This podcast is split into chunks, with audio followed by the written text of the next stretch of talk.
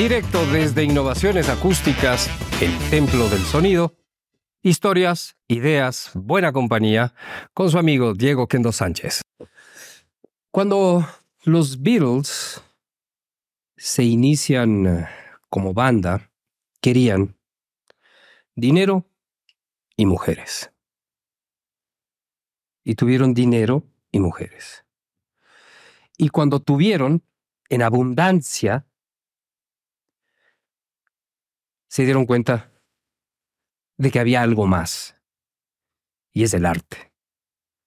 Porque esto es importantísimo definir. Ellos eran artistas, y yo diría además que eran poetas.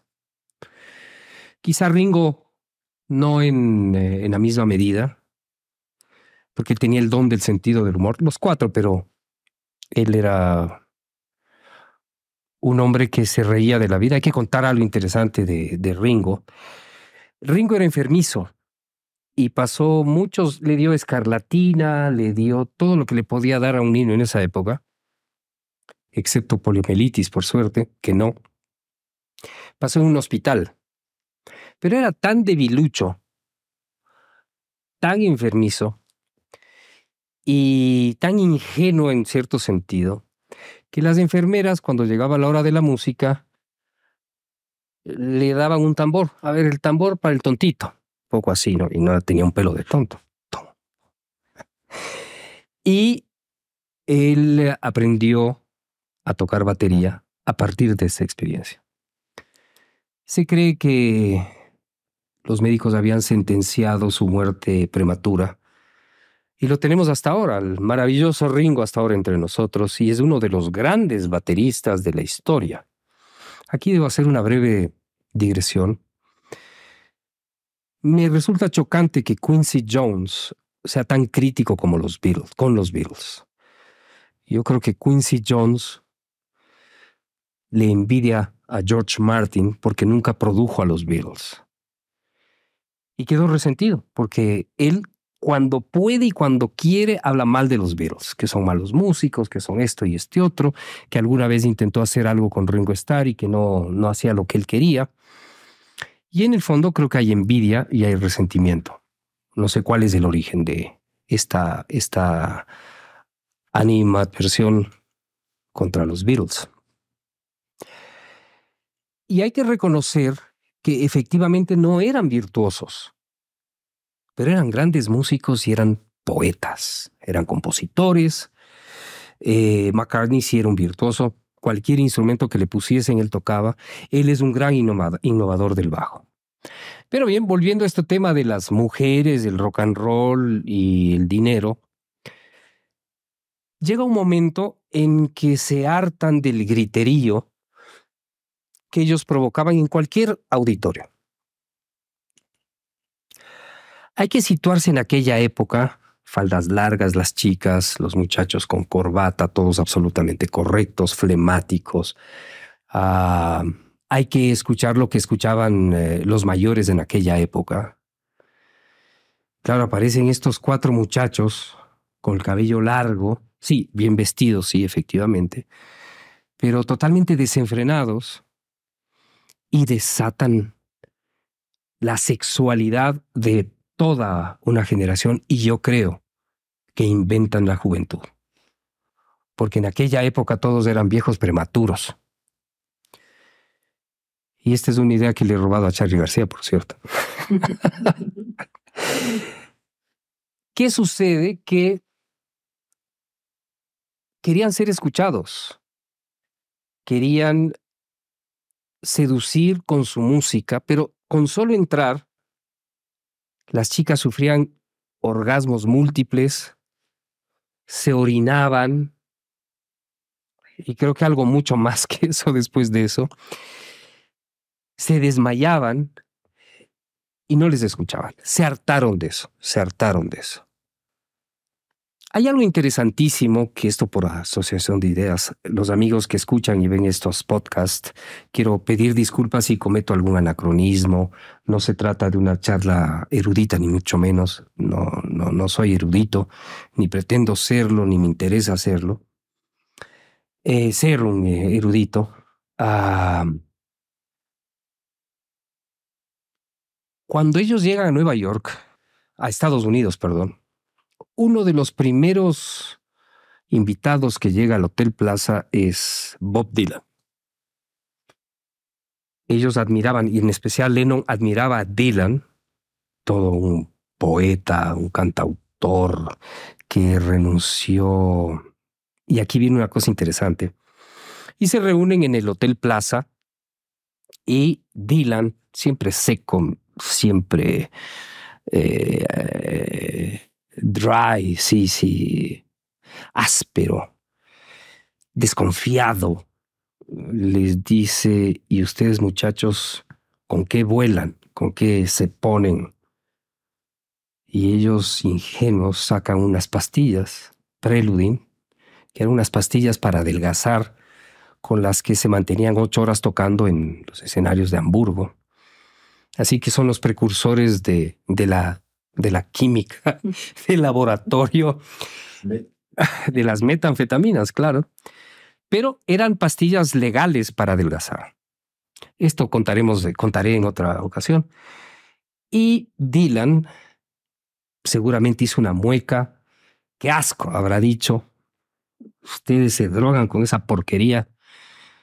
Y claro, era Dylan. Ya Dylan era Dylan. Ustedes no saben de lo que se trata, seguramente habrá dicho Dylan. El, el viejo Dylan ordena que, con, que cubran las rendijas de las puertas.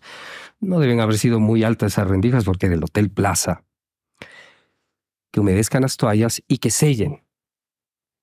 Y saca pot, marihuana y los Beatles deslumbrados asisten a un rito inesperado y fuman su primer porro.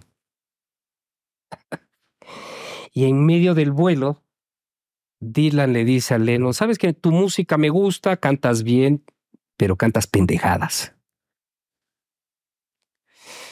Lennon, que era un artista y que tenía un ego de artista, pero a la vez muy, muy frágil, de hecho, esto por asociación de ideas, tiempo más tarde, él dice que entra en su etapa Elvis porque por ansiedad empieza a comer excesivamente, se engorda y algún, siempre la prensa, ¿no?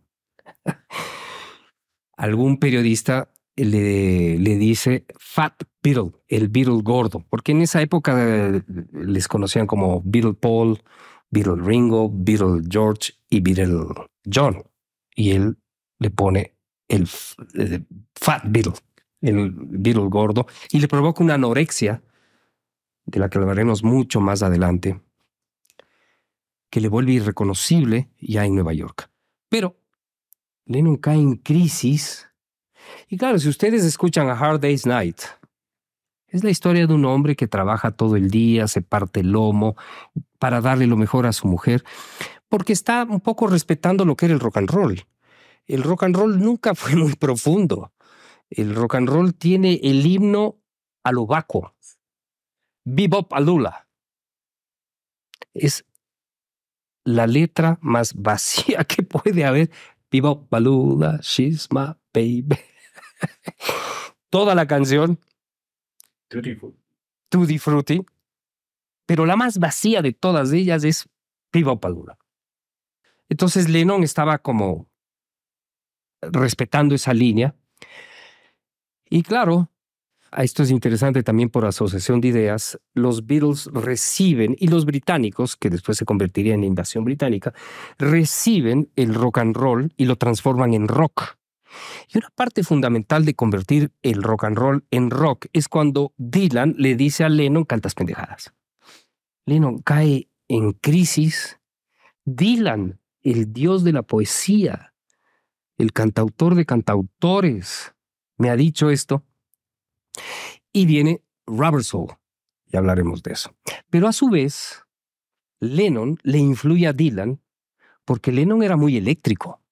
Lennon solía decir, volviendo a este tema de Quincy Jones, él decía, yo no soy un buen guitarrista, no soy un virtuoso, soy un guitarrista rítmico y si ustedes ponen atención, él tiene un rebote en la mano McCartney le reconoce y le dicen, traten de hacer eso. Muy bien. Cuando lo logren, sostengan eso por todo un concierto, a ver si pueden.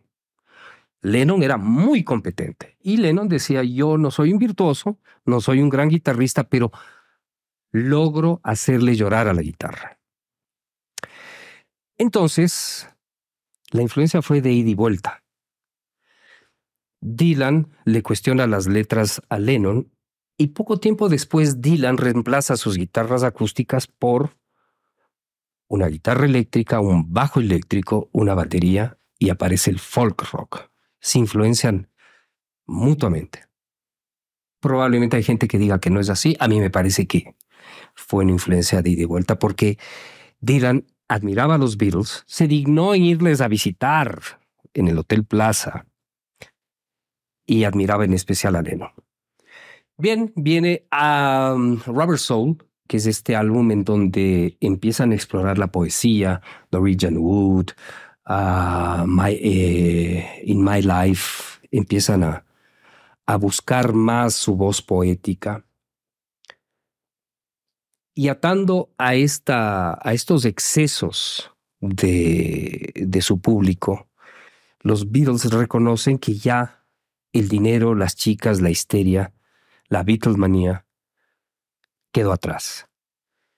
Y deciden convertirse en una banda de estudio y dejar las giras.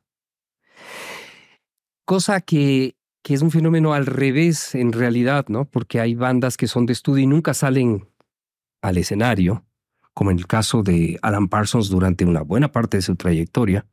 Y conversando con el señor Parsons alguna vez, le pregunté por qué en una etapa de Alan Parsons Project no salían de gira y la respuesta de él fue muy lacónica. Primero porque en una época no teníamos la tecnología para reproducir lo que hacíamos en estudio y segundo, me quedó viendo, muy británico, casi tres metros, un shovaca, los números rojos. fue así de franco, fue así de lacónico y de directo. En el caso de los Beatles, conquistaron el mundo, eran muy competentes como músicos en vivo, pero deciden y Revolver lo empiezan a grabar cuando empiezan a dar, cuando ellos ya deciden dar sus últimos conciertos en vivo y se dedican a la experimentación.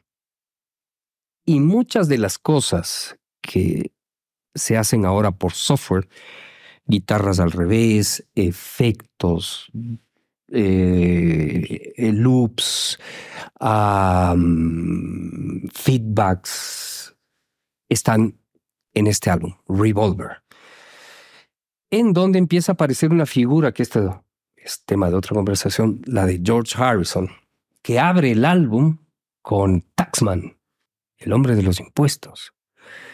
Esto es muy interesante porque Harrison era como el nene entre los dos gigantes, y los dos gigantes le autorizan a abrir un álbum, el primer tema del lado A, y Harrison no podía creer que eso era posible. Lo logró con McCartney y Lennon. Pero aquí viene una cosa interesante que es la que a mí me seduce, es Tomorrow Never Knows, que es la canción, todas son canciones geniales a mi modo de ver. Es una canción en donde Lennon ya tomado por el LSD, por sus excesos, por aquel entonces se cuenta que él tenía un mortero en donde ponía todo, desde aspirina hasta LSD, pasando por hashish, marihuana, lo que encontraba. No sé si había pinoclí en Inglaterra, seguramente no. ponía en el mortero y su desayuno era el siguiente, mojaba su dedo índice, ponía el dedo en este mortero y unos vuelos de 15 días obviamente. Y en esa, en esa sintonía llega a los estudios de Abbey Road y le dice a George Martin, quiero grabar una canción en la que suenen mil lamas, un coro de mil lamas. Entonces Martin le dice, creo que eso va a ser un poco difícil, no tenemos la tecnología para hacerlo. Y mil lamas un coro de mil lamas. No hay mil lamas en el... Y tampoco hay mil lamas. Exacto. Sin embargo, esto remueve la creatividad de todos y por aquel entonces McCartney había estado estudiando a Stockhausen, a Cage. Eh, Lennon estaba un poco agotado ser el líder creativo y el líder eh, pedestre de los, de los Beatles. Y McCartney llega con, con cintas de carrete abierto, con algo que hacía Stockhausen. Bueno, esto va a ser un poco difícil explicar, pero las cintas de carrete abierto permiten tener una cinta sin fin, que esté girando todo el tiempo. Los españoles le llaman bucle a esto, pero es una cinta que está girando. Y tenían como cinco o seis grabadoras de carrete abierto en las que empiezan a manipular. A unas les atrasan, a otras les, les ponen a la par, algunos con sonido, algunas con sonidos de gaviotas, otras con, con risas de McCartney, y logran una obra maestra que para mí es fundacional. Es el primer tema de la psicodelia y se llama Tomorrow Never Knows. Y esa es la primera parte de Revolver. Dirección creativa Diego Oquendo Sánchez. Producción ejecutiva Innovaciones Acústicas. Cámaras y edición Cuoca.